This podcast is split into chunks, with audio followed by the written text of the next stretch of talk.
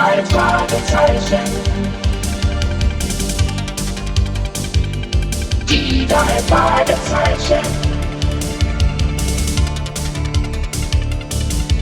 die by the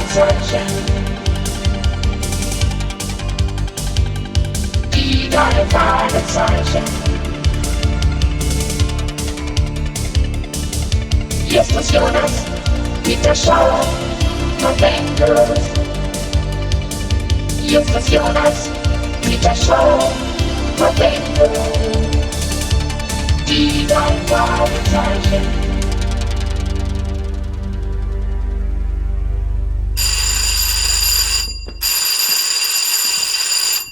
Ah, das wird Onkel Titus sein. Na, wann wird er sich endlich angewöhnen, einen Hausschlüssel mitzunehmen? Hi, Onkel. Nun erzähl schon. Was hat der Notar gesagt? Tatsächlich etwas geerbt? Ich muss mich erst mal setzen. Ja, ich schenke dir einen Kaffee an. Warte. Das ist nett. Danke. So, bitte, hier. Ja, das ist schon eine merkwürdige Angelegenheit. Ich habe Billy Ford ja kaum gekannt. Unsere letzte Begegnung fand vor mindestens 20 Jahren statt. Mir ist es immer noch ein Rätsel, warum er mich als Erben eingesetzt hat. Außer mir waren noch drei andere Personen zur Testamentseröffnung geladen. Mr. Jackson, unser Bürgermeister, und ein Mann und eine Frau etwa in meinem Alter, die mir nicht bekannt waren. Die drei waren genauso überrascht wie ich. Eine sonderbare Geschichte. Ja, das kannst du wohl laut sagen, Mathilda. Verwandte schien Billy Ford nicht zu haben. Zumindest wurde seine Familie im Testament mit keinem Wort erwähnt. Seinen gesamten Besitz hat er der Stadt Rocky Beach vermacht. Deshalb war auch Mr. Jackson, unser Bürgermeister, anwesend. Uns drei anderen hat Billy jedem eine Kiste hinterlassen, die wir erst zu Hause öffnen sollten. Die Frau bekam einen langen, schmalen Kasten, der Mann einen etwa Schuhkarton großen Behälter und ich das hier. Eine kleine Holzschachtel. Du hast sie selbstverständlich schon geöffnet. Ja, ich muss gestehen, dass ich das getan habe. Wollt ihr sehen, was drin ist? Du frag nicht so scheinheilig. Natürlich wollen wir es sehen. Ja, gut, aber seid nicht enttäuscht. Oh mein Gott. Was ist das, Onkel Titus? Es ist auf jeden Fall kein Grund zur Euphorie. Du kannst die Hand wieder vom Mund nehmen, Mathilda. Wir sind nicht im Besitz des größten Diamanten der Welt. In der Kiste lag nämlich ein Brief. Hier, Justus. Lies selbst. Mein lieber Titus, du wunderst dich bestimmt noch einmal unter so ungewöhnlichen Umständen von mir zu hören. Wir haben uns ja schon lange aus den Augen verloren und nun kann ich nicht einmal mehr ein Lebenszeichen von mir geben. Und ich muss dich noch einmal enttäuschen. Der eindrucksvolle Stein ist leider nichts weiter als Glas und so gut wie wertlos. Die dritte Enttäuschung, die ich dir bereiten muss, ist die, dass du ihn nicht einmal behalten darfst. Gebe ihn bitte an Bini weiter, er kann mehr damit anfangen. Als Dank für deine Mühen liegen diesem Brief 100 Dollar bei. Grüße Bini von mir. Billy Ford. Sehr direkt. Er spart sich feierliche Reden und kommt gleich zur Sache. Also 100 Dollar und ein wertloser Stein aus Glas. Sein armseliges Erbe. Ja. Also das Geld hat er doch sicherlich nur beigefügt, weil er sicher gehen wollte, dass du diesem Bini den Stein auch wirklich gibst. Aber wer ist das überhaupt? Ja, das ist das Merkwürdigste an der Sache. Ich kenne überhaupt keinen Bini. Soll das heißen, du weißt gar nicht, für wen der Stein bestimmt ist? Ganz genau. Vielleicht hat Billy mich auch verwechselt. Ja, und was wirst du jetzt tun? Ich möchte Billy ja gerne seinen letzten Wunsch erfüllen, aber ich bin nicht besonders erpicht darauf, meine Zeit zu vertun mit der Suche nach einer Person, die ich gar nicht kenne. Hm, sagt mal, äh, wäre das nicht etwas für euch, Detektive? Justus? Vielleicht könnt ihr ja diesen Beanie ausfindig machen. So ganz ohne Anhaltspunkte dürfte das schwierig werden. Aber du hast recht. Ich bin nachher mit Bob und Peter zum Baden verabredet. Mal sehen, was die von der Sache halten.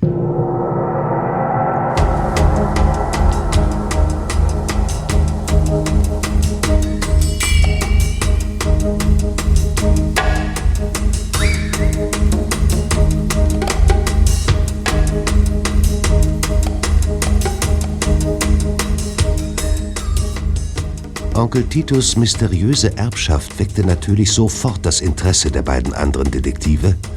Und schon früher als vermutet entdeckte Bob einen interessanten Hinweis, der ihnen möglicherweise weiterhelfen konnte.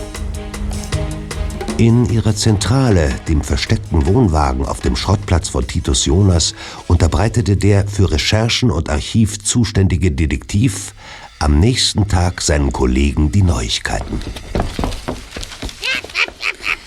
Na Bob, was gibt's denn so Wichtiges, das du uns hierher bestellt hast? Ja, neben einem ziemlich interessanten Artikel über die Sonnenfinsternis, die wir hier in Kalifornien nächste Woche zu sehen bekommen und die wir uns unbedingt gemeinsam anschauen ja, sollten. ja, ja, ja, aber das hättest du uns auch bei nächster Gelegenheit erzählen Ja, können. bin ich auf einen noch interessanteren Artikel über Professor Bill Ford gestoßen. Das ist doch der Verstorbene, den dein Onkel beerbt hat, Justus. Billy Ford, richtig. Um was für ein Geheimnis geht es denn hier? Ja, in seinem Haus ist letzte Nacht eingebrochen worden. Wenn das kein Zufall ist. Hat man den Einbrecher gefasst? Leider nicht. Und was ist gestohlen worden? Das steht leider noch nicht fest. Ähm, Billy Ford lebte allein und niemand kann genau sagen, ob überhaupt etwas fehlt. Auf jeden Fall wurde das ganze Haus durchwühlt. Das Haus gehört jetzt der Stadt.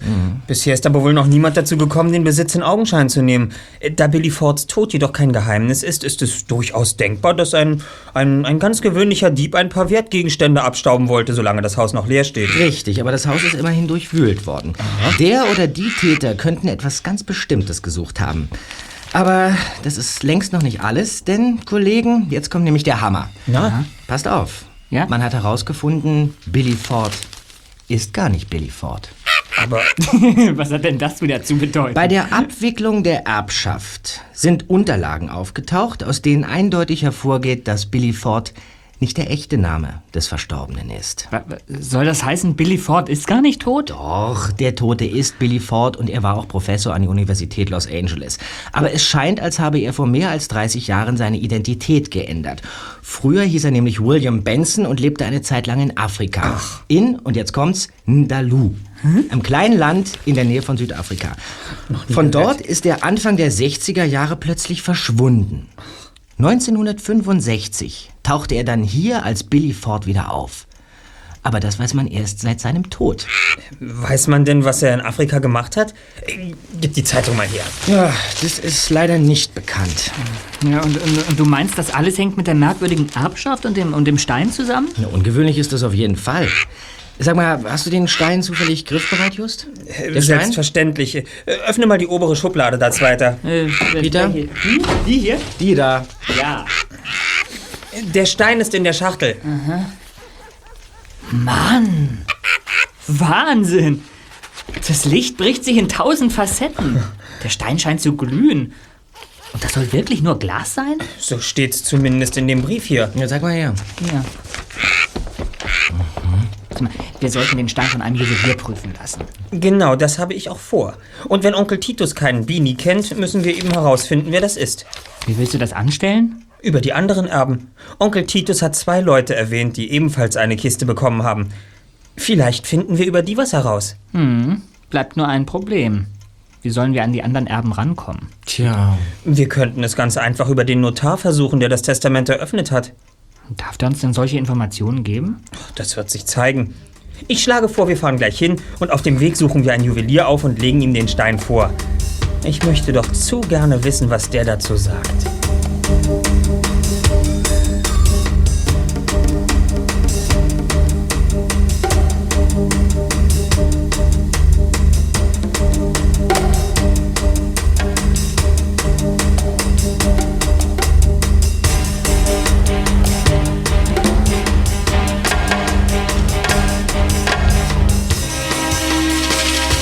Der Besuch beim Juwelier brachte den drei Fragezeichen keine überraschenden Ergebnisse.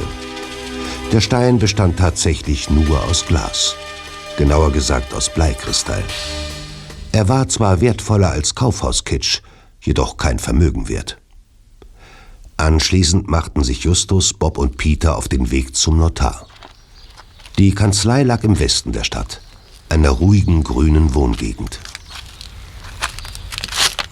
Dr. Stephen Robinshaw, Notar. Hm, Hier sind wir richtig, Kollegen. Ja, seht doch mal. Ja.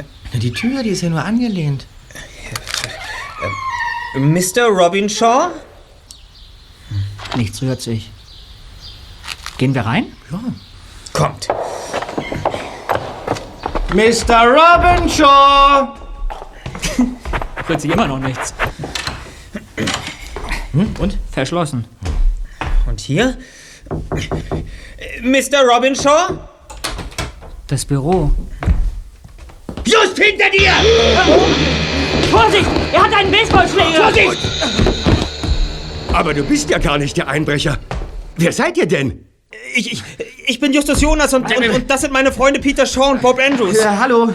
Hallo! Hallo. Würde es Ihnen etwas ausmachen, den Baseballschläger aus der Hand zu legen? Entschuldigt bitte. Ich bin Stephen Robinshaw. Also, diese Begrüßung tut mir wirklich leid. Aber ich dachte, der Kerl würde noch einmal zurückkommen. Äh, wovon sprechen Sie? Also, ich war gerade im oberen Stockwerk, als ich ein merkwürdiges Geräusch hörte. Ich ging nach unten und sah jemanden hier in meinen Akten herumwühlen.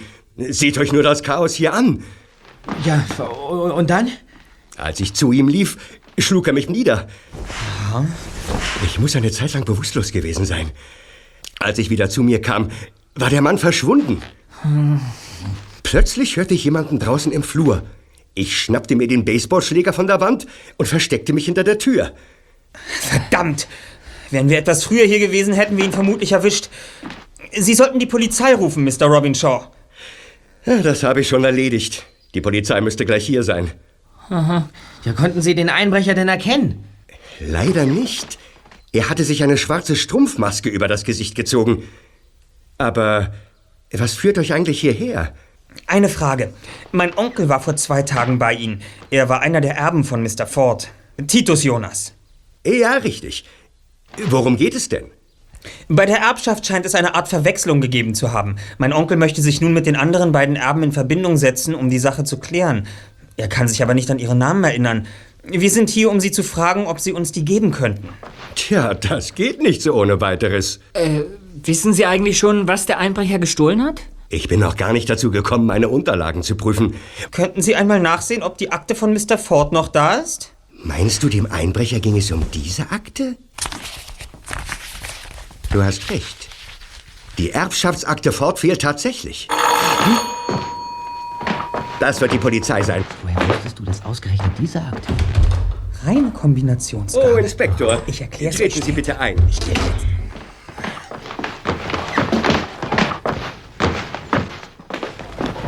So, Jungs, tut mir leid, aber ihr müsst jetzt wirklich gehen. Justus Jonas und seine Kollegen? Ja, hallo. Na, hoffentlich ist eure Anwesenheit hier bloß ein Zufall. Guten Tag, Inspektor Kotter. Tag. Ich weiß noch nicht, ob es ein Zufall ist oder nicht, dass wir hier sind. Sie kennen die Jungs, Inspektor? Ja, das kann man wohl sagen. Und wenn Sie die Jungs bei ihren Ermittlungen unterstützen können, geben Sie ihnen ruhig die Informationen, die sie brauchen. Können Sie sich vielleicht noch an die Namen der anderen beiden Erben erinnern? Ach, Kinder, ich habe mit so vielen Menschen zu tun. Ohne meine Unterlagen kann ich leider gar nichts sagen. Falls Ihnen einer der Namen wieder einfallen sollte, Sir, würden Sie uns dann bitte anrufen? Äh, Hier ist unsere Karte. Die drei Detektive, drei Fragezeichen. Wir übernehmen jeden Fall. Erster Detektiv Justus Jonas, zweiter Detektiv Peter Shaw, Recherchen und Archiv Bob Andrews. Detektive? Wir. Ich, ich erkläre es Ihnen gleich, Mr. Robinshaw. Und ihr drei geht jetzt besser. Ich möchte mich mit Mr. Robinshaw und der Vier Augen unterhalten. Also, Kollegen, gehen wir. Auf Wiedersehen dann. Wiedersehen.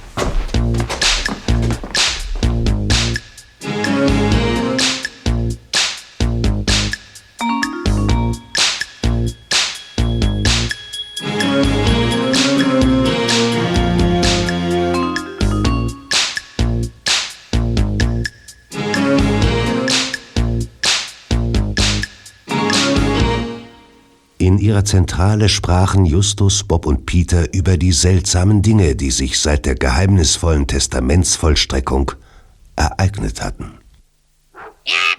Jetzt haben wir schon zwei Einbrüche. Und ein Verdacht beginnt sich zu erhärten. Du meinst... Es ist nur ein Verdacht, aber es könnte immerhin sein, dass der Einbrecher es auf etwas Bestimmtes abgesehen hat. Auf eines der Kästchen zum Beispiel, die Billy Ford vererbt hat. Oder sogar auf alle drei. Da der Einbrecher den gesuchten Gegenstand nicht in Mr. Fords Haus gefunden hat, brach er bei Mr. Robinshaw ein, um die Adressen der drei Erben herauszufinden. Er wusste von vornherein, dass es keinen Sinn hat, den Notar einfach zu fragen, also hat er die Unterlagen gewaltsam an sich gebracht. Mann, Peter. Peter! Kannst du nicht mal aufhören, mit dem Tennisball zu jonglieren? Du machst mich ganz nervös. Ja, das ich, nervt wirklich. ich, ich, ich, ich kann gar nicht richtig nachdenken. Reg dich ab, Erster. Jonglieren regt meine Gedankentätigkeit erst richtig an. Ich werde jetzt ständig damit üben. Ne? Mann, Peter! Jetzt, jetzt steckst du den Ball aber wieder ein! Schnabel, Blackie! meine Güte. Wenn wir doch nur wüssten, was in den beiden anderen Kästen war. Was werden wir so schnell wohl nicht in Erfahrung bringen? Es sei denn, Mr. Robinshaw erinnert sich doch noch an die Namen der anderen Erben. Darauf können wir uns aber nicht verlassen. Wir müssen uns einen anderen Weg ausdenken, sie ausfindig zu machen. Ja, schön. Aber bis zur Sonnenfinsternis am nächsten Mittwoch müssen wir den Fall gelöst haben. Die möchte ich ohne Ablenkung genießen. Sowas erlebt man schließlich nicht alle Tage. Statistisch gesehen erleben die meisten Menschen nur eine Sonnenfinsternis in ihrem Leben. Siehst du? Daher bin ich auch dafür, den Fall bis Mittwoch zu lösen. Sehr Aber Wie wollen wir denn diesmal vorgehen? Mr. Ford hatte ja keine Verwandten, die wir fragen könnten. Wir könnten höchstens seine Kollegen von der Universität aufsuchen. Vielleicht wissen die, mit wem er befreundet war. Ja, das wäre eine Möglichkeit. Ich hatte allerdings gerade an etwas ganz anderes gedacht. Und zwar an einen alten Trick. Was für ein Trick. Na, etwas, was wir schon ganz lange nicht mehr gemacht haben, obwohl wir damit immer sehr erfolgreich waren. Das wäre? Die Telefonlawine. Jeder von uns ruft fünf Freunde an und diese rufen wiederum weitere fünf Freunde an und so weiter und so weiter. Unsere Frage, ob jemand die Erben von Billy Ford kennt, wird sich sehr schnell über die ganze Stadt ausbreiten. Wenn genügend Leute mitmachen, müsste es eigentlich klappen. Ausgezeichnete Idee, Bob. Das sehe ich auch so.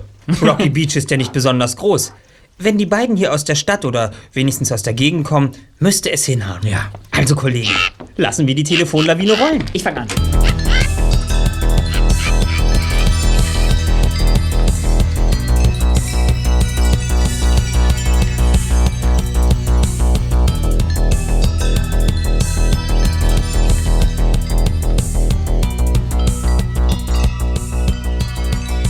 Am folgenden Nachmittag fuhren Bob und Peter nach der Schule mit Justus in die Zentrale.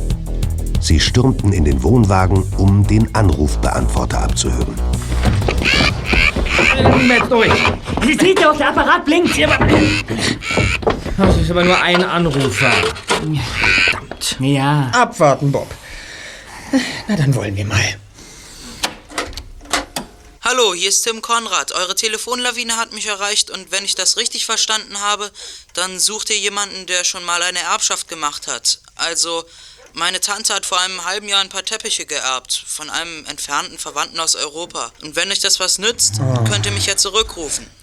Meine Nummer ist 43651. Bis dann. Fehlanzeige. Die Telefonlawine ist ein bisschen wie stille Post spielen.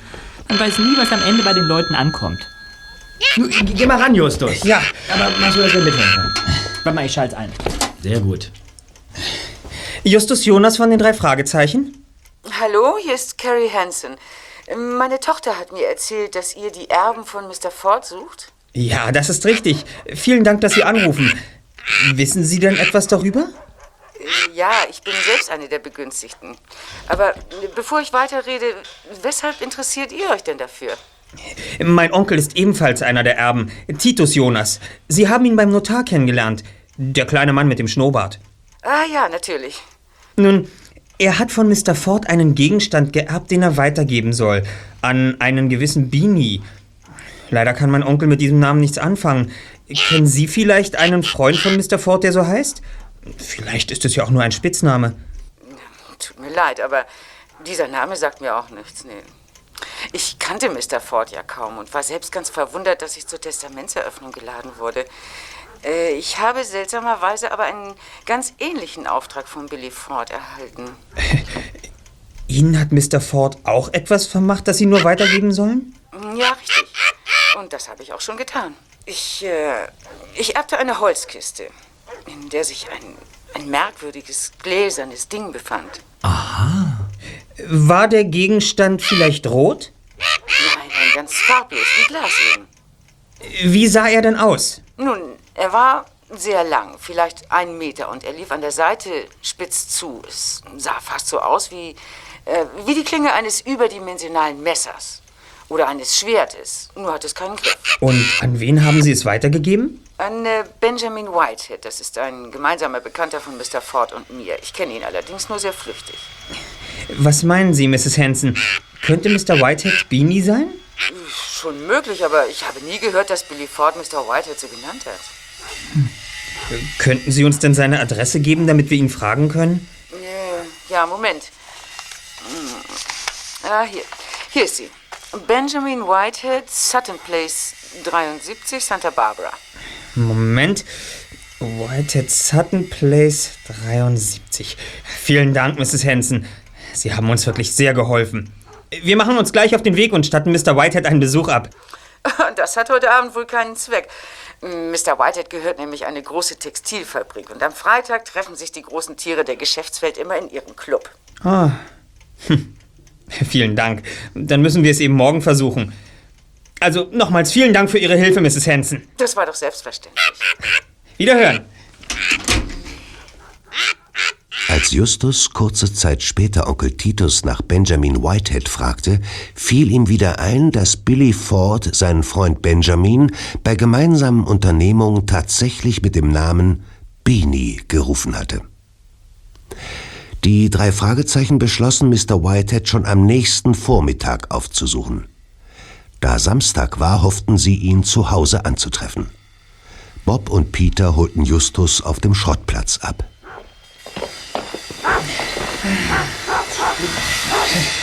Na, Kollegen, ausgeschlafen? Naja, ja, es geht so. Ich bin ja mal gespannt, ob wir gleich bei Mr. Whitehead etwas Licht in das Dunkel bringen können. Ich möchte doch zu gerne wissen, was es mit dem Stein und dem anderen Kristallgegenstand auf sich hat. Ja, das werden wir hoffentlich gleich rausfinden. Los, wir fahren hin. Hast du den Stein? Moment, er liegt noch in unserer Zentrale. Na? Nein! Ja, was ist denn? Das Schloss! Jemand hat das Schloss geknackt! Schnell, Kollegen! Was? Los, das gibt's doch. Aber wartet! Wo ist der? Oh, Ja, was ist denn? ich habe es befürchtet, dass wir so blöd sein konnten. Der Stein. Er ist weg.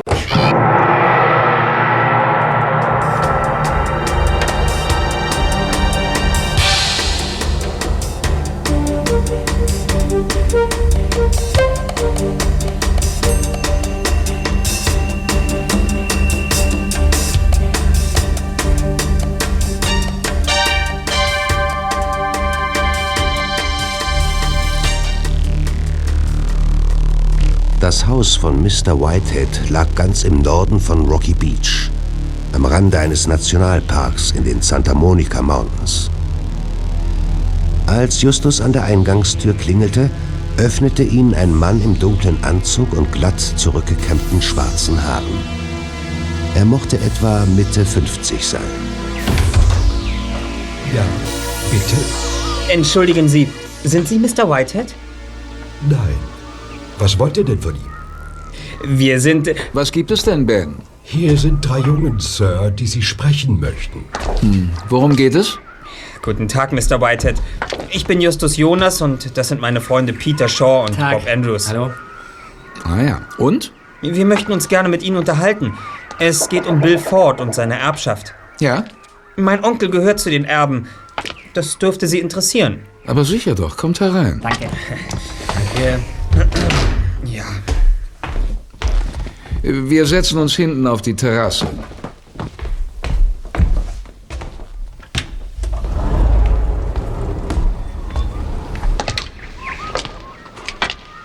Setzt euch doch. Gerne, danke. Ah, eine herrliche Aussicht haben Sie, Mr. Whitehead. Nicht wahr? Deshalb halte ich mich am Wochenende nach Möglichkeit auch den ganzen Tag hier auf. Äh, äh, Ben, würden Sie meinen Gästen bitte etwas zu trinken bringen? Was möchtet ihr? Oh, äh, ja, ein Wasser bitte. Ja, dem schließe ich mich an. Äh, ja, mi mir auch bitte. Sehr wohl, die Herren. Nun, dann fangt mal an. Mein Onkel war zur Testamentseröffnung geladen. Das kam ihm sehr merkwürdig vor, denn er kannte Mr. Ford kaum. Er hat meinem Onkel ein kleines Holzkästchen vermacht, dem ein Brief beilag, der ihn anwies, den Inhalt Beanie weiterzugeben. Sind Sie dieser Beanie? ja, genau. Billy hat mich immer so genannt. Der Gute ist viel zu früh gestorben. Aber wer ist eigentlich dein Onkel? Titus Jonas. Aber ja, natürlich. Der Mann von der Tankstelle. Ja, aber das ist schon lange her. Mittlerweile hat er einen Trödelladen. Er hat erzählt, dass er Mr. Ford aus dieser Zeit kannte. Ja, das ist bestimmt schon 20 Jahre her. Äh, können Sie uns vielleicht erklären, was das alles zu bedeuten hat? Ich meine, wenn Mr. Ford Ihnen etwas vererben wollte, warum hat er es dann nicht direkt getan? Ich meine, wozu dieses Versteckspiel? Weil er ein Scherzbold war. Ich war selbst erstaunt, als Mrs. Hanson und Mr. Marks vor einigen Tagen bei mir auftauchten, um mir ihren Teil der Erbschaft zu überreichen. Aber das war nun einmal Billys Art. Von Mrs. Hanson wissen wir, dass es sich bei ihrem Gegenstand um eine Art Glasstab handelte. Was war denn das Erbe von Mr. Marks? Ach, harmloser Kitsch, nichts weiter. Ah, da kommt Ben mit den Getränken. Haben Sie noch einen Wunsch, Sir? Nein, danke, Ben, du kannst gehen. Sehr wohl, Sir. Tja dann, Prost. Ja, Prost. Ja, zum Wohle.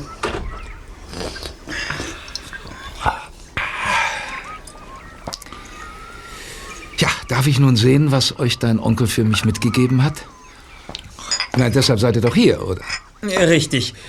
Doch leider haben wir nichts mitgebracht. Der Gegenstand, den wir Ihnen aushändigen wollten, ist uns letzte Nacht gestohlen worden. Der Stein ist. wurde gestohlen. Sie wissen, dass es ein Stein war? Ja, ja, ich weiß, was Billy mir zukommen lassen wollte. Aber wieso gestohlen? Wie? Wer? In der letzten Nacht ist bei uns eingebrochen worden. Der Dieb hat nur den Stein mitgenommen. Das ist ja. Was hat es mit dem Stein auf sich? Wer könnte ihn haben wollen und warum? Das. das weiß ich nicht. Es ist eigentlich ein ganz harm. also wertloser Stein. Für Sie scheint der aber sehr wichtig zu sein. Ja, das stimmt. Das ist äh, eine Art Sammlerstück. Er kommt aus Afrika. Billy hat ihn mir damals mitgebracht. Ich fand ihn einfach nur schön und wollte ihn Billy abkaufen, doch der ließ sich nicht darauf ein. Und genauso war es mit den anderen beiden Gegenständen. Es sind eben Dinge, die mir gefallen. Aber wie gesagt, der materielle Wert ist ein Witz. Niemand könnte damit etwas anfangen. Vielleicht dachte der Einbrecher, es handele sich um einen wertvollen Edelstein. Und das Ganze muss ein dummer Zufall sein. Ich glaube nicht, dass es ein Zufall war. Es gab nämlich noch zwei andere Einbrüche. In das Haus von Billy Ford hat sich ein unbefugter Zutritt verschafft und dem Notar, der das Testament verwaltet, wurden alle Erbschaftsunterlagen über Mr. Ford gestohlen. Also, was steckt dahinter, Mr. Whitehead? Ich weiß es nicht. Ich habe wirklich keine Ahnung. Dürfen wir die anderen beiden Gegenstände mal sehen? Vielleicht gibt uns das Aufschluss darüber, worum es bei der Sache eigentlich geht. Wir wissen ja noch immer nicht, ob der Unbekannte nur einen bestimmten Gegenstand sucht oder, oder sogar alle drei. Na schön. Kommt mit ins Arbeitszimmer. Es liegt direkt nebenan. Gern.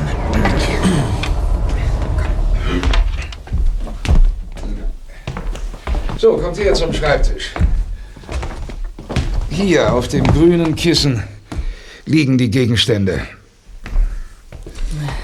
Ein Schwert. Dieses Kreuz scheint ein Griff zu sein. Ja, wenn man die Klinge und das Kreuz zusammensetzt, ist es ein richtiges Schwert. Hm.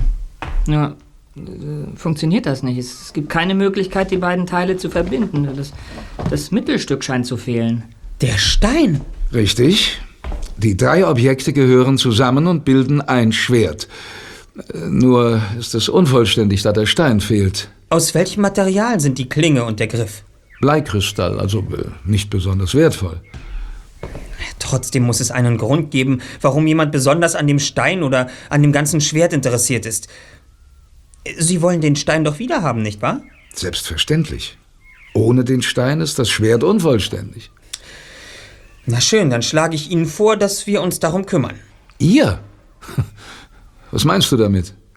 Wir kennen uns damit aus, verlorene oder gestohlene Dinge wieder zu beschaffen. Äh, dürfte ich Ihnen unsere Karte geben? Bitte. Hm. So, so, Detektive. Hm. Wie hoch ist denn euer Honorar? Wir nehmen kein Geld für unsere Arbeit. Ah ja. Aber wie wollt ihr den Stein denn wieder beschaffen? Das werden wir uns noch überlegen. Uns wird sicher etwas einfallen. Na schön, ihr könnt es ja versuchen. Dann verabschieden wir uns jetzt fürs Erste. Wir werden uns bei Ihnen melden, sobald wir etwas Neues wissen. Tja. Also, es war nett, euch kennengelernt zu haben. Bis dann. Auf Wiedersehen. Wiedersehen. Wiedersehen. Also dieser Typ ist höchst merkwürdig. Ja. Da ist doch irgendwas faul. Er war übrigens nicht der Einzige, der sich komisch verhalten hat. Da war noch dieser Butler, Ben. Ich glaube, er hat uns die ganze Zeit beobachtet und belauscht. Erst hatte ich das Gefühl, er würde hinter der Tür zur Terrasse stehen und später war er immer ganz nah bei der Tür zum Arbeitszimmer. Also gleich zwei höchst undurchsichtige Personen. Hm. Und wie wollen wir jetzt weitermachen? Ich schlage vor, dass wir jetzt alle nach Hause fahren. Es ist ohnehin gleich Zeit zum Mittagessen. Jeder macht sich ein paar Gedanken über unsere nächsten Schritte und heute Nachmittag treffen wir uns in der Zentrale. Einverstanden. Gut.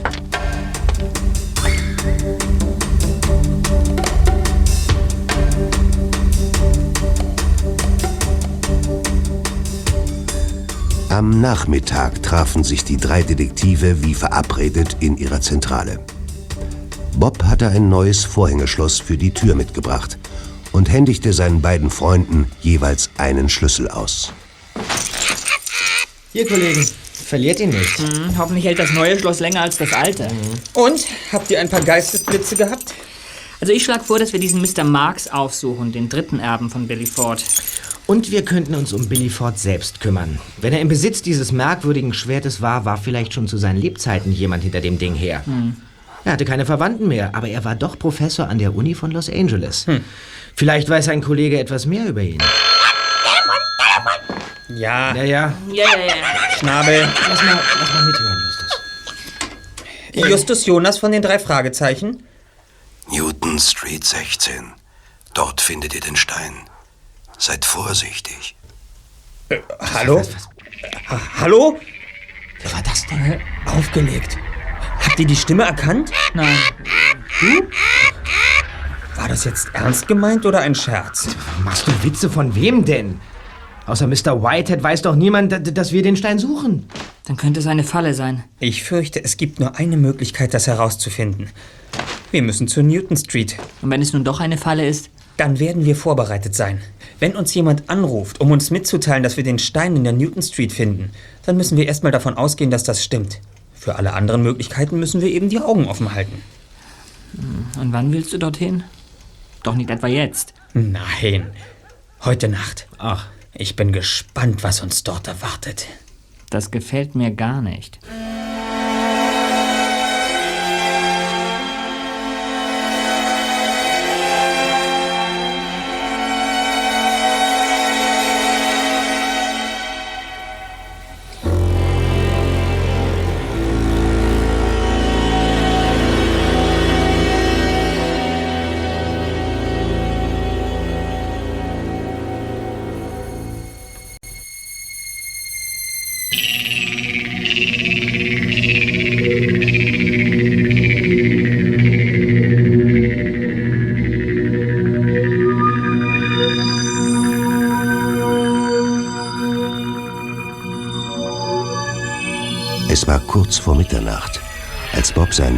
In einer dunklen Seitenstraße parkte.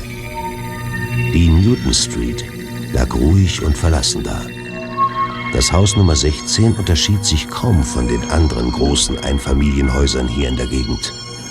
Der einzige Unterschied war das erleuchtete Fenster im Erdgeschoss. Alle anderen Häuser waren bereits dunkel. Sehen wir uns das Haus aus der Nähe an. Kommt mit zum Fenster.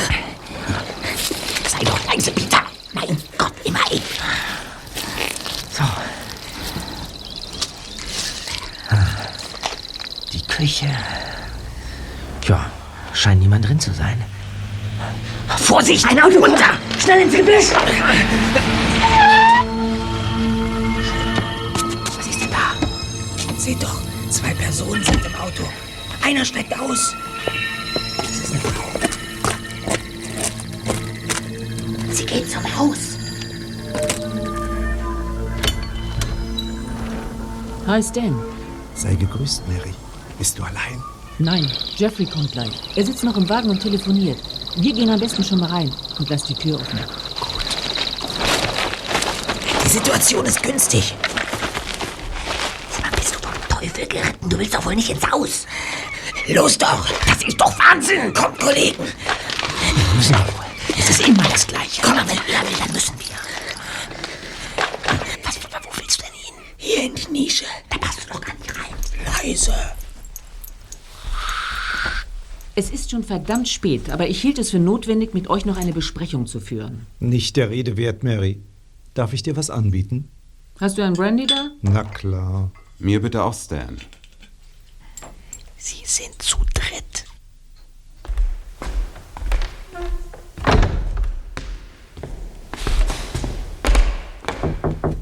Jetzt kommt auch noch der Mann aus dem Auto dazu. Komm rein. Hast du die Haustür wieder geschlossen? Mann, hältst du mich für bescheuert? Natürlich. Gut. Wir sind vollzählig. Den Rest des Bundes werden wir verständigen, wenn wir das ganze Schwert haben. Wenn wir es je vollständig haben werden. Davon bin ich überzeugt. Der Stein ist wieder aufgetaucht. Das ist ein Zeichen. Jahrelang war das Schwert verschollen und nun, wenige Tage vor der Vereinigung von Tag und Nacht, taucht es wieder auf. Das kann nur ein gutes Omen sein. Zeigst du ihn uns? Ja. Zieht eure Kutten an und kommt mit in den Keller. Schenkst du mir vorher noch was ein? Dir doch immer.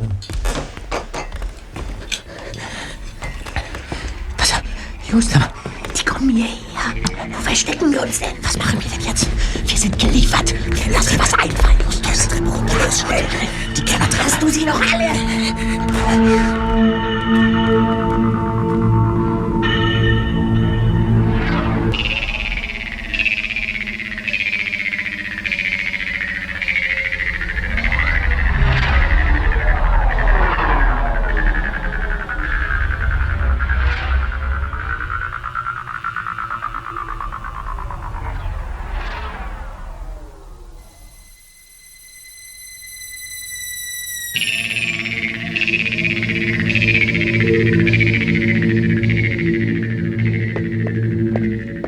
Ich kann es kaum noch erwarten. Huch! Fall nicht mehr. Die Stufen sind verdammt glatt. Gibt es hier kein Licht? Ja, die Kerzen reichen aus.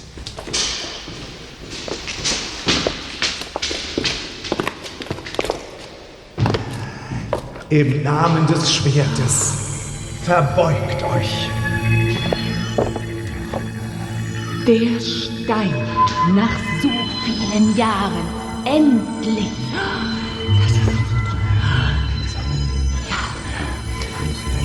Er ist der Wegbereiter für die Wiedergeburt des Schwertbundes. Wenn Tag und Nacht sich vereinen, wird das Schwert in Flammen stehen und das Feuer der Macht wird unsere Waffe sein. Aber wir haben das Schwert noch nicht, nur den Stein. Und was noch schlimmer ist, wir haben nur noch vier Tage Zeit. Äh, drei, es ist schon nach Mitternacht. Wir müssen alle unsere Kraft dafür einsetzen, das Schwert vollständig zu bekommen. Aber wo sind die anderen beiden Teile? Bei William Bensons Erben waren sie jedenfalls nicht. Nur bei diesem Jonas waren wir erfolgreich. Ach, der Dicke scheint mehr zu wissen. Wir sollten ihn beobachten. Ihn und seine zwei Freunde. Wir müssen unbedingt herausfinden, wohin die anderen Teile des Schwertes gekommen sind. Dann lass uns keine Zeit verlieren. Wenn es uns diesmal nicht gelingt, das Schwert zusammenzusetzen, müssen wir wieder jahrzehntelang warten. Der Stein ist hier sicher. Lasst uns auch die anderen Teile in Sicherheit bringen. Was war das? Nur eine Ratte. Davon laufen hier im Keller leider eine Menge herum. Wir haben schon Gift ausgestreut, nützt aber nichts. Die Viecher sind verdammt clever. Bist du sicher? Natürlich. Oder glaubst du, wir haben Einbrecher im Haus? Kommt, wir gehen wieder nach oben.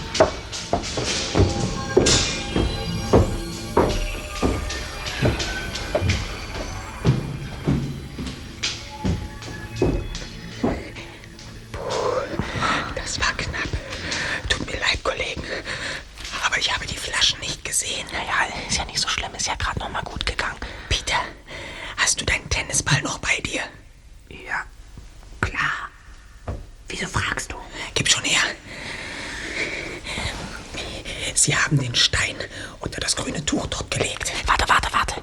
Ich leuchte mit meiner Taschenlampe. Wir nehmen den Stein wieder an uns. Was meint ihr, was die für Gesichter machen, wenn sie morgen stattdessen den Tennisball unter dem Tuch finden? Er hat exakt die gleiche Größe. Äh,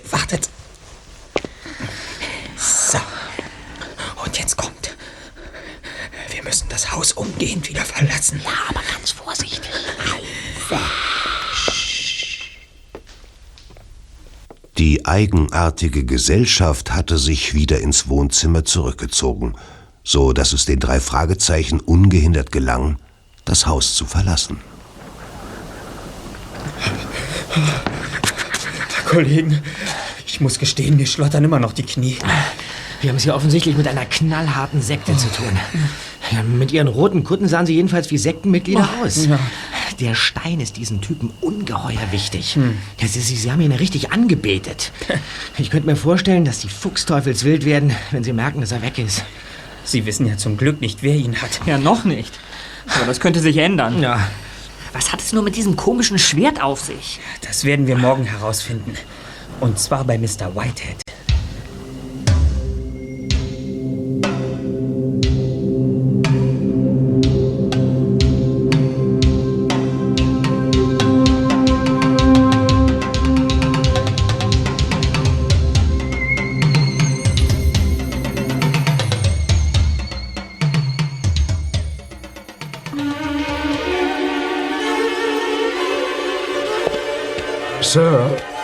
Drei jungen Herren wünschen Sie zu sprechen. Guten Tag, Mr. Whitehead. Oh, ich bin erfreut, euch so schnell wiederzusehen. Ihr bringt mir hoffentlich gute Nachrichten. Äh, danke, Ben. Sehr wohl, Sir. Wir haben den Stein. Was? Wo? Und woher? Sie werden ihn bekommen. Vorausgesetzt, Sie sagen uns die Wahrheit. Sie wissen mehr über den Stein, als Sie uns gestern gesagt haben.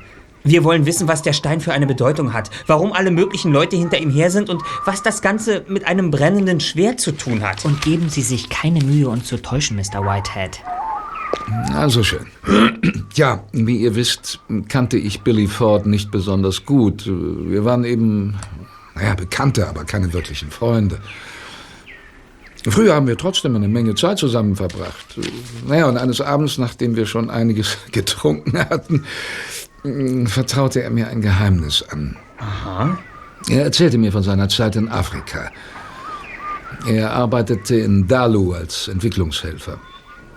Und dort kam er einer unheimlichen Vereinigung auf die Spur, einer Sekte mit dem Namen Bund des Schwertes.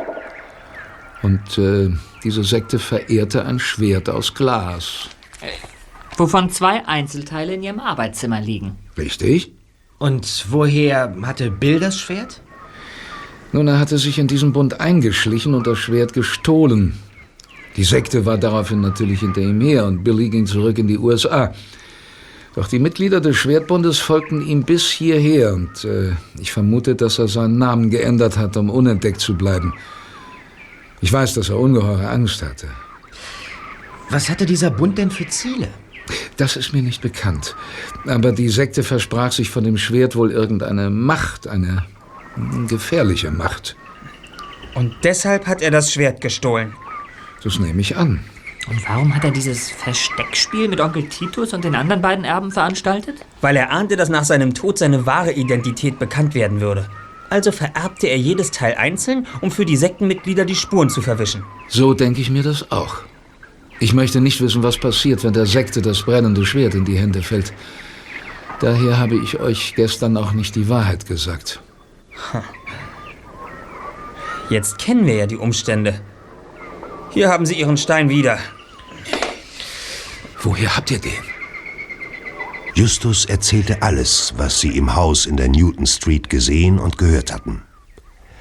Als er von dem Plan der Kultgemeinschaft berichtete, die drei Fragezeichen beobachten zu lassen, wurde Mr. Whitehead unruhig. Ja, aber, aber wenn sie euch wirklich beobachtet haben, dann stehen sie womöglich schon vor meiner Tür. Naja, sicherlich nicht. Wir haben aufgepasst. Niemand hat uns verfolgt. Verstecken Sie den Stein gut. So wie die Klinge und den Griff. Oder besser noch, zerstören Sie das Schwert sofort. Ah, Na gut. Wir gehen dann wieder und dürfen uns verabschieden, Mr. Whitehead. Wie? Was, ihr wollt schon gehen? Ja, aber natürlich. Äh, wartet, ich werde Ben rufen. Nein, nein, nein, nee, nicht nötig. Nein. Danke. Wir finden den Weg schon. Auf, auf Wiedersehen. Wiedersehen. Ja, ja.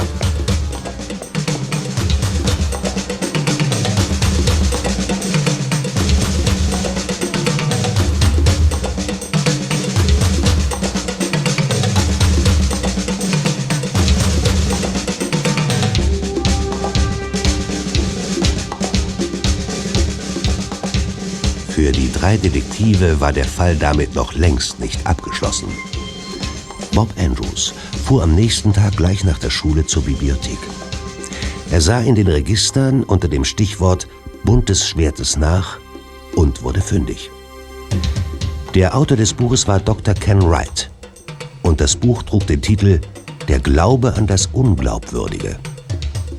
Bob überflog die Kurzbiografie des Autors, dann klappte er das Buch zu und machte sich kurz entschlossen auf den Weg zur Universität von Los Angeles, an der Dr. Ken Wright unterrichtete. Und Bob hatte Glück. Dr. Wright war in seinem Büro und hatte sogar Zeit für ihn. Ja, dann nimm doch Platz, Junge. Ja, danke. Äh, Sagen Sie, haben wir uns nicht vielleicht schon mal gesehen? Ihr Gesicht kommt mir so bekannt vor. Vermutlich aus der Zeitung. Über mich wurden ja schon Dutzende Berichte verfasst. Äh, Was kann ich für dich tun? Ja, es geht um dieses Buch hier. Es ist schon einige Zeit her, dass ich es geschrieben habe. Was genau interessiert dich daran? Ähm, es geht mir speziell um den Bund des Schwertes. Aha. Können Sie mir etwas über die Sekte erzählen? Nun, über die Ursprünge der Sekte ist nicht viel bekannt. Sie entstand wohl, als die ersten Europäer nach Westafrika vordrangen und dort zum ersten Mal mit der Götterwelt und dem Glauben der Eingeborenen an übernatürliche Kräfte konfrontiert wurden. So auch mit dem brennenden Schwert. Dieses Schwert gehörte angeblich einmal zwei Göttern, einem Zwillingspaar. Der eine war der Herrscher über den Tag, der andere wachte über die Nacht. Der Überlieferung nach waren die Götter sterblich, und als die Zeit der Zwillinge gekommen war, legten sie all ihre Kraft in das Schwert und zerbrachen es in drei Teile, damit sich niemand die Kraft zunutze machen konnte. Ah ja. Doch soll sich der Legende nach derjenige die Macht des Schwertes nutzbar machen können, der es wieder zusammenführt, wenn Tag und Nacht sich vereinen. Wenn Tag und Nacht sich vereinen. Ja. Was bedeutet das? Damit wird der Moment einer totalen Sonnenfinsternis umschrieben. Aber natürlich doch. Zunächst war der Bund des Schwertes nur eine relativ harmlose Religionsgemeinschaft, die das Schwert als Symbol der Macht verehrte. Doch das änderte sich, als Ndalu 1960 seine Unabhängigkeit erlangte und die schwarze Bevölkerungsmehrheit die Macht in dem kleinen Land übernehmen konnte. Der Bund wandelte sich zu einer rassistischen politischen Sekte.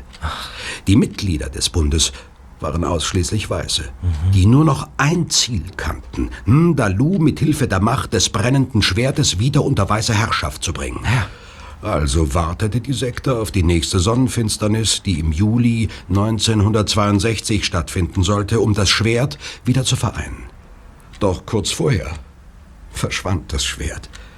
Angeblich wurde es von einem ehemaligen Mitglied gestohlen, das dem Bund wegen seiner neuen Ideologie den Rücken gekehrt hatte. Ja, und was geschah dann? Der Dieb hat dem Zusammenhalt der Sekte großen Schaden zugefügt. Ohne das Schwert fehlte dem Bund das Zentrum seines Glaubens und der Bund löste sich in Ndalu auf. Ja. Eine Handvoll fanatischer Sektenmitglieder folgte ihrem Anführer jedoch auf der Suche nach dem Schwert. Sie vermuteten es in Amerika und landeten schließlich hier in Kalifornien. Ihr Anführer ist kurz darauf bei einem Verkehrsunfall in Los Angeles ums Leben gekommen. Seitdem hat die Sekte keinen festen Halt mehr. Äh, heißt das, die Sekte existiert gar nicht mehr?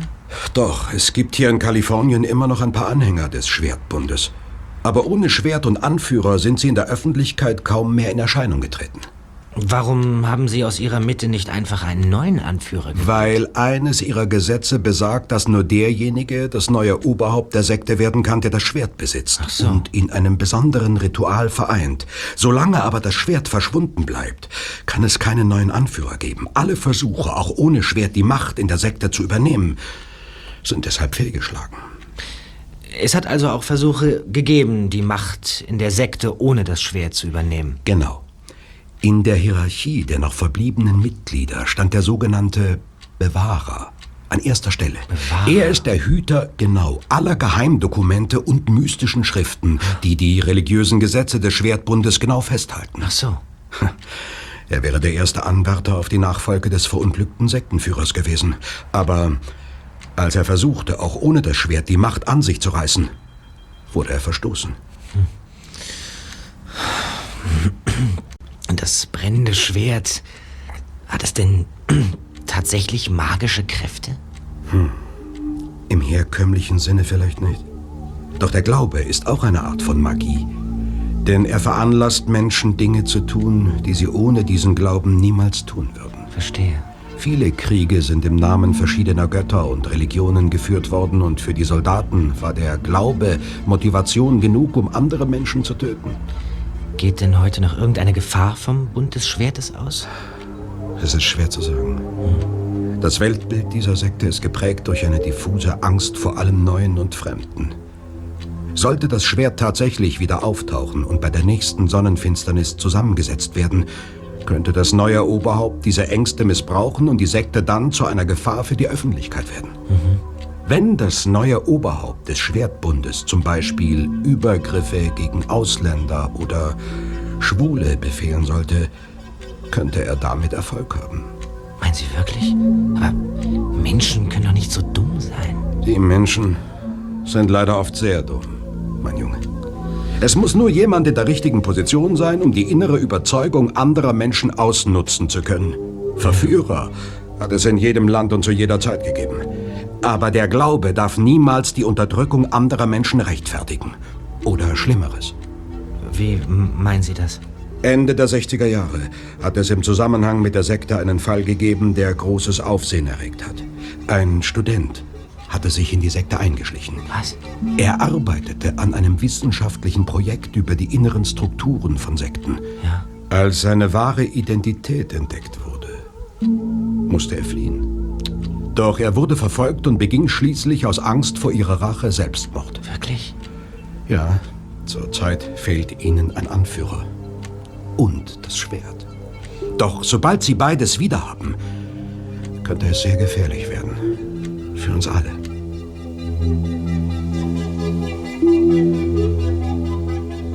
Mit einem flauen Gefühl verabschiedete sich Bob wenig später von Dr. Wright, beschlichen von der düsteren Vorahnung, die er den ganzen Tag über nicht mehr loswerden sollte. Übermorgen war die Sonnenfinsternis.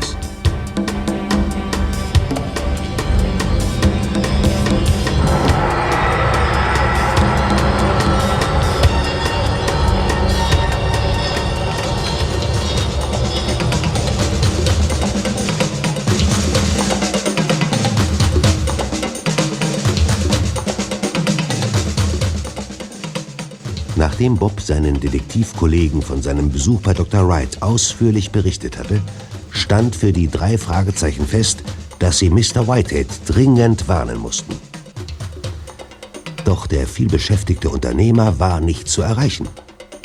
Erst am übernächsten Tag konnten sie dem Besitzer des gläsernen Schwertes einen Besuch abstatten. Mr. Whitehead, Sie müssen das brennende Schwert sofort vernichten oder verschwinden lassen. Es ist ungeheuer wichtig, dass es niemand aus der Sekte in die Finger bekommt. Dass diese Sekte so gefährlich ist, habe ich nicht gewusst. Werden Sie es zerstören? Ich, ich meine jetzt gleich? Brauchen Sie mich noch, Mr. Whitehead? Äh, nein, Ben, danke. Äh, Sie können nach Hause fahren. Danke, Sir. Guten Abend, Sir. Auf Wiedersehen, Sir. Es sind nicht einmal mehr sechs Stunden bis zur Sonnenfinsternis. Was soll in dieser Zeit schon noch passieren? Ist das Schwert wenigstens in Sicherheit? Äh, junger Mann, ich habe eine Alarmanlage. Ich werde sie gleich einstellen. Ähm, entschuldigen Sie, Sir, dürfte ich vielleicht mal ganz kurz Ihre Toilette benutzen? Ja, aber sicher doch. Komm mit rein. Den Flur lang und dann die zweite Tür links. Ah, vermutlich hat Ben wieder seinen Hut vergessen. Ben, Ihr Hut hängt sicherlich... Was wollen Sie? Kein Mucks oder es knallt. Zurück ins Haus! Los, John. Sieh auf der Terrasse nach. Also, wo ist es? Ich weiß nicht, wovon Sie reden. Lassen Sie die Jungen gehen. Die haben nichts mit der Sache zu tun. Halten Sie endlich Ihre Schnauze. Wo ist der dritte von euch? Ihr seid doch sonst immer ein Trio. Woher wissen Sie das? Du weißt ganz genau, woher wir das wissen, Junge.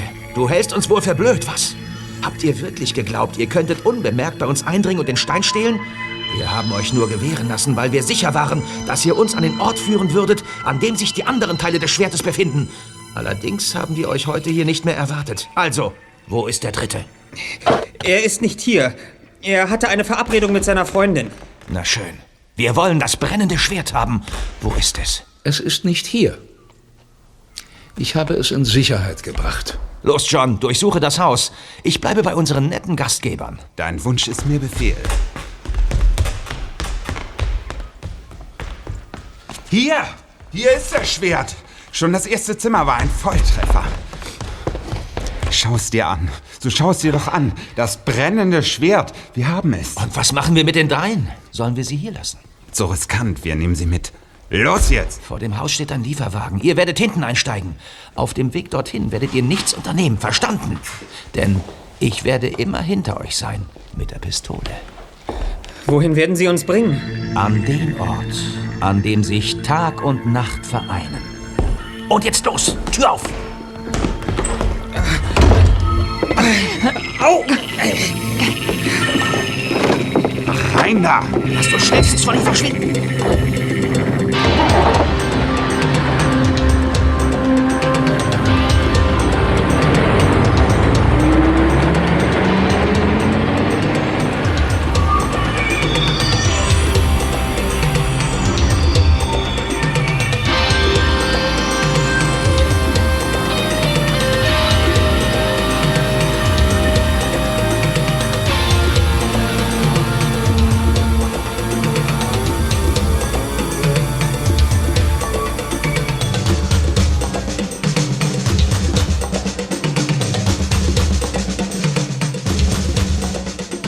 Die Fahrt dauerte mehrere Stunden. Justus, Peter und Mr. Whitehead wurden schließlich von ihrer Müdigkeit übermannt. Als der Wagen plötzlich scharf bremste, erwachten sie mit schmerzenden Köpfen aus ihrem unruhigen Schlaf.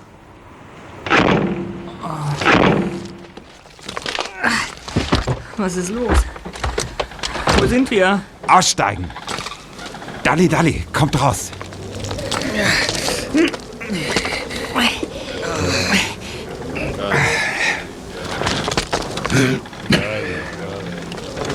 Was. Was geht hier vor? Just. Wir. Wir sind in der Wüste. Siehst du das Schild dort? Badwater. Dann stimmt meine Vermutung also. Wovon sprichst du? Wo wir sind. Badwater ist ein ausgetrockneter Salzsee und außerdem der tiefste Punkt der Vereinigten Staaten. Wir befinden uns gerade 86 Meter unter dem Meeresspiegel. Der Salzsee liegt mitten in der Mojave-Wüste. Genauer gesagt im Death Valley, im Tal des Todes. Das klingt ja sehr einladend. Dort hinten sind Zelte aufgebaut. Und sieh mal die Leute da. Sie tragen alle diese dunkelroten Gewänder. Da kommt noch ein Auto.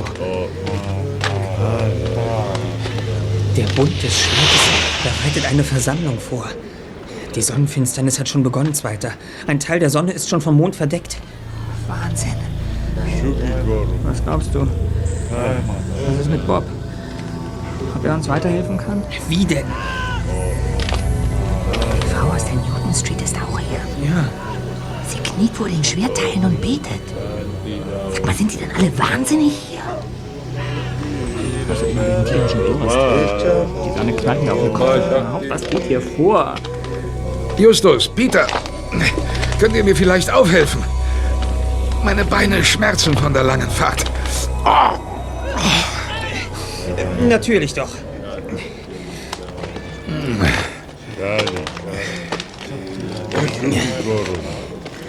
Was haben Sie denn vor? Ich habe einen Plan. Wartet hier. Sie sollten denen da besser nicht in die Quere kommen. Wer weiß, wozu die in der Lage sind, wenn man sie in ihrer religiösen Ekstase stört. Bisher haben sie uns ignoriert, aber das ist mir auch ganz recht so. Vertraut mir nur. Wenn Tag und Nacht sich vereinen, wird das Schwert in Flammen stehen. Und das Feuer der Macht ist die Waffe für den Bund des Schwertes. Was fällt Ihnen ein? Ich bin der Bewahrer. Glaubt ihm kein Wort. Ich werde euch beweisen, dass er lügt. Was hat er vor? Will er ihn erwürgen? Er reißt Mr. Whitehead das Hemd vom Leib.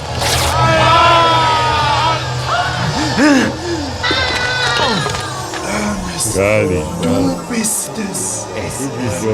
Seht doch seine Tätowierung. Das Zeichen der Sonne. Er hat uns reingelegt. Er ist der Bewahrer. Der Bewahrer. Er ist tatsächlich der Bewahrer. Ja, ich bin der Bewahrer. Und ich werde euer Anführer sein. Im Namen des Schwertes. Ich bin der neue Anführer. Du wurdest aus dem Bund des Schwertes verstoßen. Ich wurde verstoßen, weil ich dem Bund auch ohne Schwert ein guter Führer sein wollte. Aber nun ist das Schwert wieder da. Ich bin immer noch der Bewahrer der heiligen Schriften. Sie befinden sich nach wie vor in meinem Besitz. Wir haben nicht mehr viel Zeit. Lasst die anderen entscheiden, wen sie im Namen des Schwertes als ihren neuen Anführer wollen. Verdammt, wie konnten wir nur so blöd sein? Er hat uns reingelegt, von Anfang an. Und wir Idioten haben ihm auch noch den Stein gegeben. Es wird immer dunkler. Nicht mehr lange, dann ist es geschehen. Das Schwertritual wird vorbereitet. Das ist unsere Gelegenheit. Dort in dem Jeep hat jemand den Zündschlüssel stecken lassen. Wir passen einen günstigen Moment ab und dann versuchen wir zu fliehen. Verstanden. Whitehead ergreift das Schwert. Er fügt den Stein in den Griff ein. Es wird dunkel. Die Sonnenfinsternis. Whitehead hält das Schwert der Sonne entgegen. Wenn Tag und Nacht sich vereinen, wird das Schwert in Flammen stehen. Du Betrüger! Das Schwert leuchtet nicht! Brenne! So brenn doch! Du sollst brennen! Du bist nicht unser Anführer. Ergreif ihn!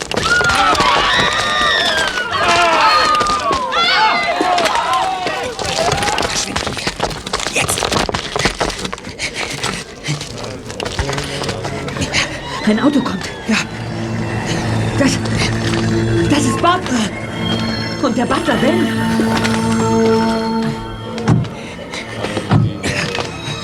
Bob! Bob, wie hast du uns gefunden? Haltet sie zurück! Sie sind hier, um das Ritual zu stören! Da! Ben läuft zu Mr. Whitehead. Was hat er vor? Halt! Er trägt nicht das brennende Schwert. Er darf euch keine Befehle geben. Was soll das heißen? Er hat das falsche Schwert. Besser gesagt, den falschen Stein. Ich habe den richtigen. Ben, gib mir das Schwert. Aber du gehörst nicht zum Bund des Schwertes. Doch, sieh her.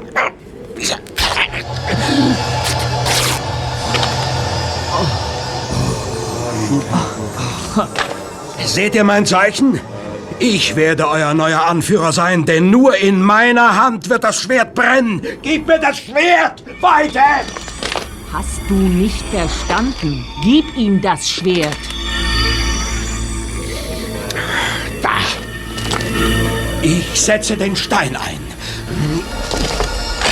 Seht her! Wenn Tag und Nacht sich vereinen, wird das Schwert in Flammen stehen! Seht doch! Das Schwert. Es leuchtet, es brennt. Was für ein Feuer. Heißt unseren neuen Anführer willkommen. Ich fasse es nicht.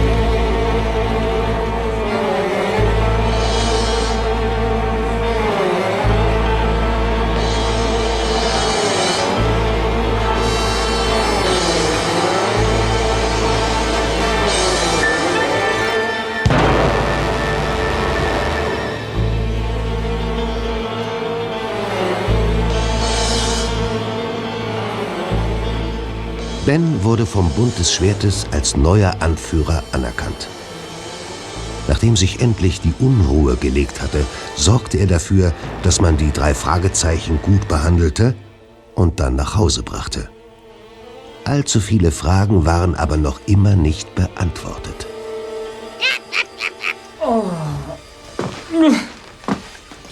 Oh, Kollegen, von diesen Strapazen muss ich mich erstmal erholen. Mm, Nicht nur du. Trotzdem interessiert mich brennend, Bob, was du im Haus von Dr. Whitehead erlebt hast. Nachdem man uns dort unfreiwillig abtransportiert hat. Oh, mein Schädel brummt noch immer. Ja, der wird dir gleich noch stärker brummen weiter. Und zwar von logischen Schlussfolgerungen. Aha. So, jetzt hört mal zu. Als ich auf der Toilette war, bekam ich natürlich mit, dass sich diese Sektenmitglieder Zutritt zum Haus verschafft hatten. Klar. Ja. Leider hatte ich keine Möglichkeit mehr, das Schwert in Sicherheit zu bringen. Denn dann hätten diese Kerle mich sofort entdeckt und überwältigt. Hm. Ich habe mich schnell im Nebenzimmer hinter einer Gardine versteckt.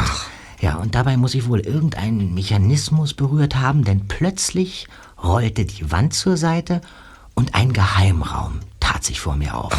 So. Und was meint ihr, was ich darin entdeckte? Du machst es nicht so spannend. Ein handgeschriebenes Buch, das die Geschichte des Schwertbundes dokumentiert. Der Verfasser nannte sich Ernest Blank. Ernest Blank? Und plötzlich dämmerte es mir. Ich war in dem geheimen Schlupfloch des Bewahrers, der von der Sekte verstoßen worden war. Tja, und dann suchte ich in dem Raum nach einem Hinweis auf die jetzige Identität des Bewahrers. Und was meint ihr, was ich da fand? Wenn du sagst. Einen alten Reisepass von Ernest B. Blank. Als ich das Foto sah, hatte ich die Gewissheit. Der Bewahrer war niemand anderes als Benjamin Whitehead. Na, ihr könnt euch sicherlich vorstellen, wie es mir eiskalt den Rücken runterlief, als ich Klar. diese Entdeckung machte. Ja, und plötzlich, bums, stand der Diener Ben hinter mir. Zuerst dachte ich, er steckt mit Whitehead unter einer Decke und ich bin verloren, aber dann gab der sich als Dr. Wright zu erkennen. Bitte? Du machst Witze. Erzähl schon weiter, Bob. Als ich ihm schilderte, was mit euch und Mr. Whitehead geschehen war, verloren wir keine Zeit mehr, bepackten seinen Jeep mit Wasservorräten und fuhren in die Wüste. Ja, und während der Fahrt erfuhr ich von ihm die ganze Wahrheit. Dr. Wright, nun erzählen Sie mir doch endlich, was los ist. Schon während meiner Studienzeit habe ich mich mit Sekten beschäftigt. Ja? Dabei stieß ich zufällig auch auf den Bund des Schwertes. Als ich mich mehr mit diesem Bund befasste, merkte ich, was für eine große Gefahr von ihm ausging. Ja. Um mehr über das Innenleben dieser Sekte zu erfahren, schleuste ich mich dort unter falschen Namen ein. Doch ich wurde enttarnt, musste fliehen und täuschte schließlich einen Selbstmord vor, um vor der Sekte sicher zu sein. Moment mal. Sie waren der Mann, der damals angeblich ein Opfer der Sekte geworden ist. Ganz recht. Aber ich habe das Interesse an dieser Sekte niemals verloren. Also recherchierte ich weiter. Dabei fand ich heraus, dass der Bewahrer, der ja vom Schwertbund verstoßen worden war, unter falschen Namen noch immer hier in der Gegend lebte. Mr. Benjamin Whitehead, alias Ernest B. Blank. Ja, und dann? Aus meiner eigenen Zeit beim Bund des Schwertes wusste ich, dass Ernest Blank die geheimen Schriften des Bundes mitgenommen hatte, als er verschwand. In der Hoffnung, diese Dokumente in seinem Haus zu finden, schleuste ich mich bei ihm als Butler ein. Ich entdeckte seine geheime Bibliothek und mir wurde schnell klar, dass ich Benjamin Whitehead keineswegs von der Sekte losgesagt hatte, sondern nur darauf wartete, mit Hilfe des Schwertes die Macht an sich zu reißen.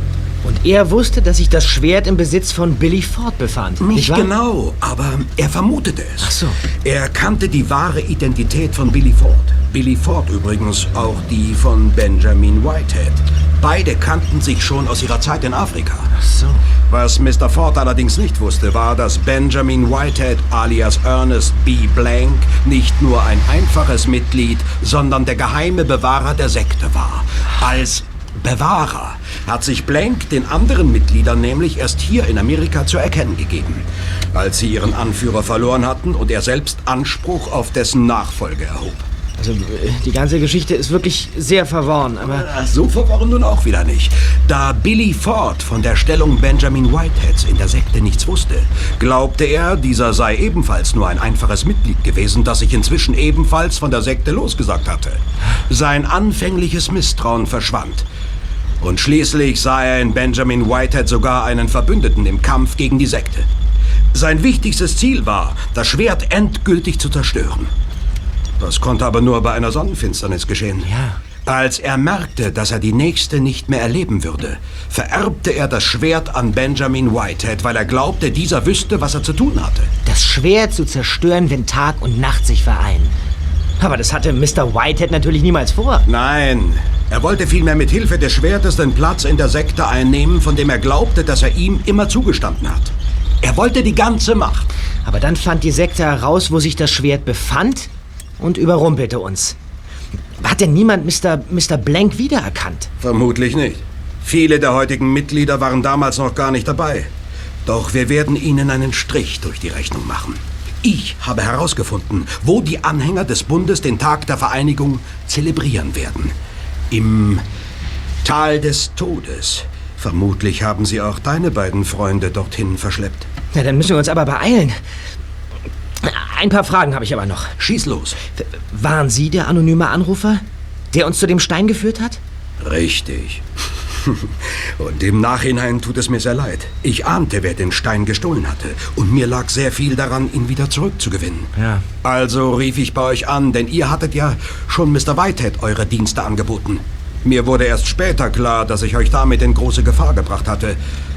Und ich war sehr erleichtert, als alles gut ging. Ja, es war allerdings äußerst knapp. Als du dann bei mir in der Universität aufgetaucht bist und mich nicht erkannt hast, habe ich mich entschlossen, dir die ganze Wahrheit über die Sekte zu erzählen.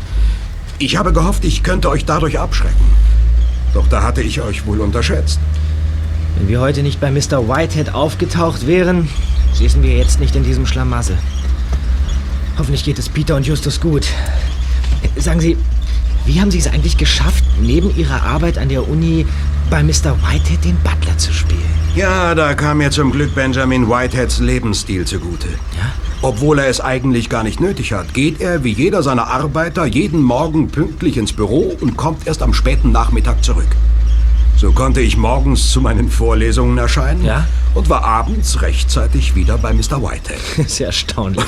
Oft blieb mir allerdings nur wenig Zeit, um mich mit dem künstlichen Bart und der Perücke in den Diener Ben zu verwandeln. Ich bin froh, dass dieser Stress jetzt endlich ein Ende hat. Sehr wohl, Sir.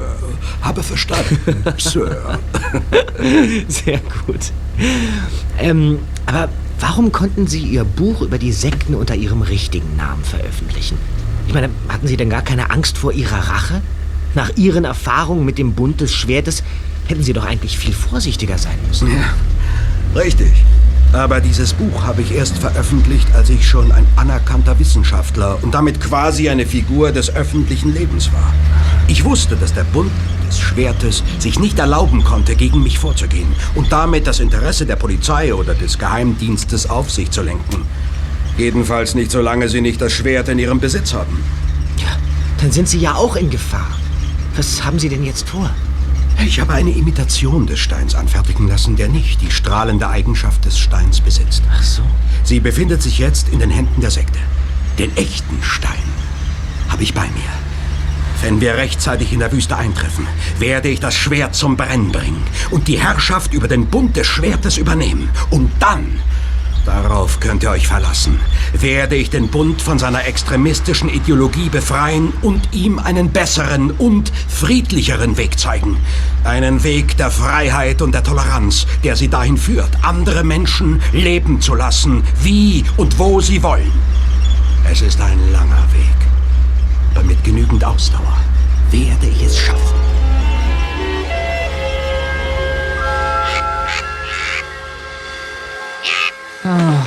Also Mann, diese Informationen muss ich erstmal verdauen. Jeder in diesem Verwirrspiel hat also eine versteckte Identität gehabt. Erst war es Billy Ford, der, der unter seinem richtigen Namen William Benson in Afrika gelebt und dort das Schwert gestohlen hatte. Dann gab es Ernest Blank, den Bewahrer der Sekte, der seinen Namen in Benjamin Whitehead änderte Genau, und untertauchte, ja. um im richtigen Moment wieder an der Oberfläche zu erscheinen. Und schließlich Dr. Wright, der sich als Butler Ben bei Whitehead eingeschlichen hatte, um den Bund des Schwertes auf die Spur zu kommen. Also, Kollegen, ich glaube, ich brauche jetzt dringend ein Aspirin.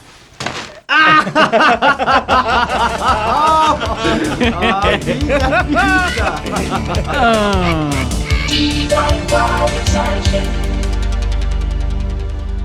Die drei Fragezeichen.